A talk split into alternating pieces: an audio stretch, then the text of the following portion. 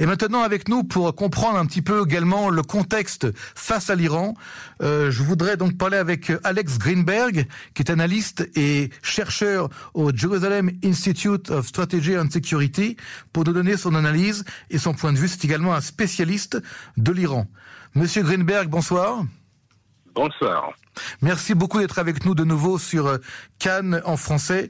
Et là, je m'adresse aux chercheurs et plus particulièrement aux spécialistes euh, de l'Iran. La première question que je voudrais vous poser, c'est de quelle manière, d'après vous, Joe Biden, qui hier a dit euh, clairement à M. Rivlin que durant son mandat, l'Iran n'aurait pas la bombe atomique, comment pensez-vous qu'il va s'y prendre? D'abord, je crois que la visite euh, du président Rivlin aux États-Unis est plutôt symbolique parce que euh, le président d'Israël ne maintient pas les pouvoirs, donc c'est doutable que Biden discute avec Rivlin les questions et sujets vraiment cruciaux pour la sécurité d'Israël. C'est plutôt un geste de politesse. Mais euh, ce qui concerne euh, l'avenir et les relations avec l'Iran, plus correctement le, le pourparler avec euh, l'Iran, et Biden risque de faire face très prochainement à de plusieurs difficultés pour je veux dire les difficultés politiques domestiques pour arriver en accord avec euh, Téhéran parce que euh, euh il faut dire euh, avant que l'élection entre guillemets la nomination du nouveau président Ibrahim Raisi ne va pas changer la politique iranienne ni domestiquement ni sur le plan international mais quand même, euh, les Iraniens exigent euh, d'enlever toutes les sanctions imposées sur euh, sur l'Iran, y compris les sanctions contre euh, le guide suprême Ali Khamenei et contre le le président Raisi, qui est aussi surnommé le bourreau de Téhéran. Mmh, mmh.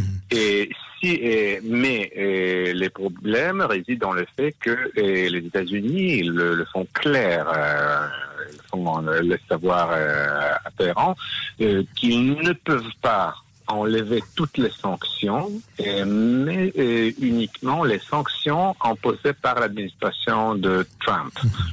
Et c'est pas question d'enlever toutes les sanctions, y compris contre le, le deux dirigeants iraniens, et simplement parce que même si théoriquement l'administration américaine voudrait les faire, dans, euh, dans ces cas, dans ces cas-là, euh, elle devra faire face. Euh, à la protestation républicaine, c'est surtout après que Biden a a appelé le président russe killer hmm. et appelé être poli avec le bureau de Téhéran, hmm. qui quand même il a beaucoup plus de sang hein, sur l'aimant que le président russe. C'est un peu euh, problématique, Alex pour le dire mieux. Alex Zinberg, euh, cette rencontre hier, en tout cas, a paru une rencontre euh, amicale et je dirais presque apaisée entre les deux chefs d'État, euh, Joe Biden et, et Ruby Rivlin. Quelque part, est-ce que les Américains, si on voulu, je dirais, transformer l'essai en, donnant aux Israéliens un signe de, je dirais, de nouvelles euh, politiques euh, plus apaisées vers Israël, ce qu'elle était euh, un peu différente dans les derniers mois entre M. Netanyahu et M. Joe Biden. Et oui, sans doute, parce que le, les, relations entre le, les démocrates et Netanyahu étaient amères et très personnalisées et ce qui, ce qui est devenu euh, déjà trop dangereux pour euh, l'avenir des relations entre euh, les États-Unis et Israël.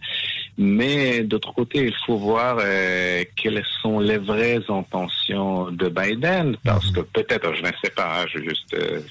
non, mais nous sommes là pour analyser, pour essayer de comprendre, de décrypter. Et oui, parce qu'au-delà de politesse, de la, de l'ouverture d'une nouvelle page des relations, quand même, il y a la réalité. Et si Biden ou quelqu'un d'autre euh, au sein de l'administration américaine attend euh, du gouvernement israélien et quelque chose d'autre principalement, principalement euh, de que Netanyahu, alors on ne sait pas non plus aussi comment Bennett va-t-il comporter.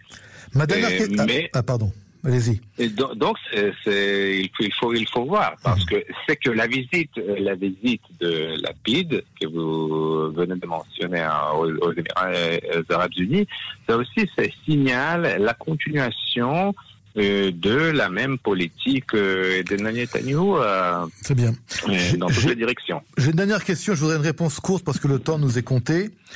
Monsieur Lapide est aux Émirats, mais les Émirats ont également une politique vers l'Iran, tant qu'ils ne veulent pas être avec Israël et être contre l'Iran de manière, je dirais, déclarative. Est-ce que les Émirats arabes unis euh, sont entre Téhéran et Tel Aviv dans une situation, je dirais, euh, d'équilibre euh, sur une jambe, ou alors que tout ça se passe très bien, du côté des Émirats, je parle? Et bon, d'abord, je dirais entre Téhéran et Jérusalem et pas Tel Aviv, mais aussi oui, la position, la position euh, émiratienne, elle est compliquée et c'est sans aucun doute, on le sait très bien que les, les, les les dirigeants émiratis ont peur euh, du régime iranien et le, ils le détestent.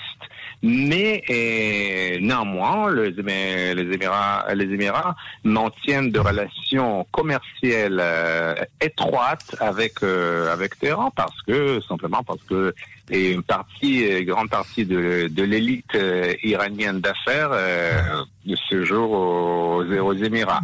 Et évidemment, et, les, Alex, Émirats... Alex, Alex je, je, dois, je dois cesser parce que le temps nous est compté. Je suis désolé.